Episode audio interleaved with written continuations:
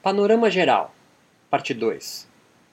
Em complexas sociedades modernas, a secularização, ao invés de diminuir crenças com base no sobrenatural, autorizou, através da privatização religiosa, novas religiões ingressarem no campo social mundial, disputando a hegemonia com as antigas religiões dominantes institucionalizadas. E aqui é importante abrir um parênteses para explicar essas duas palavras: secularização e privatização.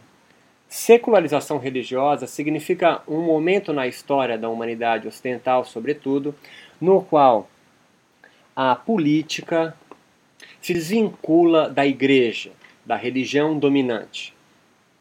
Esse é um processo que leva algum tempo, mas que hoje é muito claro. Quando, por exemplo, o Papa veio ao Brasil na época da ditadura militar, o general beija o anel papal do Papa João Paulo II. Essa penúltima visita, é, com é, já um Estado secular no Brasil, com pelo menos oficialmente, com Lula, ele aperta a mão é, do Papa como um outro chefe de Estado. Isso é secularização, é quando há esse desvinculamento entre o Estado e a igreja, a religião dominante. É claro que você pode me questionar sobre a posição da bancada dos evangélicos, mas oficialmente o Brasil é um país secular. Privatização religiosa é algo que vem adjunto à secularização, como a Igreja Católica no Brasil especificamente não mais detém o poder sobre quem é ou não é, batizado, por exemplo, na sua igreja. É possível então que cada cidadão brasileiro privatize a sua religiosidade, ou seja, torne pessoal. Eu não preciso mais ter o aval é, da sociedade para eu ser do candomblé, espírita, daimista ou cristão. Eu posso privatizar minha religiosidade. Além de poder optar, eu posso fazer o sincretismo e a bricolagem no qual bem entender. Como é muito evidente no Brasil, você pode ser cristão, mas acreditar em reencarnação, por exemplo. Você pode ser é, daimista, mas ir numa gira de sexta-feira do preto velho, da Umbanda ou do candomblé. Dessa forma, é, isso é privatização. Eu tenho o direito de construir minha própria religiosidade. Assim, práticas rituais e concepções mágicas, antes incorporadas exclusivamente no seio das religiões já institucionalizadas, as dominantes, como o yoga com o hinduísmo, o Tai Chi Chuan no taoísmo, por exemplo, ou a no judaísmo, estas foram transplantadas do Oriente para o Ocidente, mas ornadas como terapêuticas espirituais, associadas, sobretudo, a um movimento religioso novo que surge na virada dos anos 60 para os 70, chamado de Nova Era ou New Age, permitindo assim essas práticas espirituais, como o yoga, sobreviver ao desencantamento do mundo.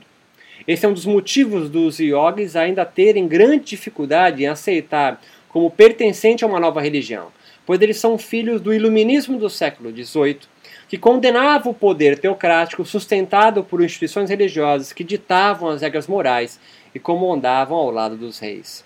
O Yoga antes um Darshana, ou escola filosófica hinduísta ortodoxa, parece revelar-se hoje um misto de terapia biomédica e aula de ginástica, onde a ciência, mais de qualquer outra religiosidade institucionalizada, mostra-se legitimadora do seu discurso em sociedades modernas. Até mesmo o Ministério da Saúde brasileiro discute a inclusão do yoga em seu sistema único de saúde e debates sobre o papel do yoga como prática médica não convencional já são debatidas acadêmica e politicamente no país. No entanto, não é isso que se parece ocorrer em alguns pesquisadores. Já apontam, inclusive, é, que o yoga pode revelar-se uma nova religião em andamento, sobretudo em cidades modernas, com foco em suas práticas rituais corporais de cura, como veremos.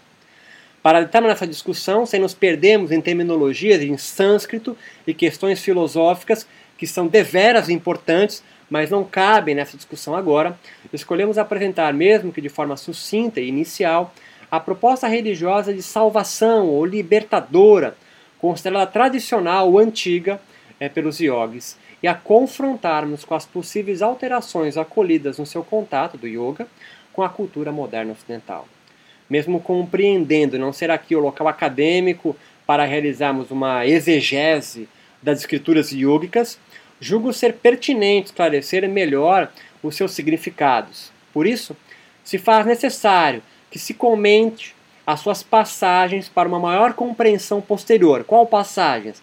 As passagens das suas escrituras, dos textos principais do yoga, onde buscaremos analisar as possíveis reformas salvíficas ou libertárias, Kaivalya, sofridas destes aforismos do yoga com o mundo moderno. Saliento, contudo, que tenham consciência que muitos comentaristas modernos dos Yoga Sutras, esse texto seminal para os yogis modernos ainda hoje, portanto, especialmente brahmanes e acadêmicos europeus do início do século XX, intentaram adequá-lo ao projeto racionalizante ocidental, destituindo em parte da sua linguagem mística e mágica por uma racionalidade mais condizente com o pensamento científico. Portanto, a partir de agora, vamos destrinchar rapidamente o texto seminal do yoga chamado Yoga Sutras de uma pessoa, de um Brahmana chamado Patanjali.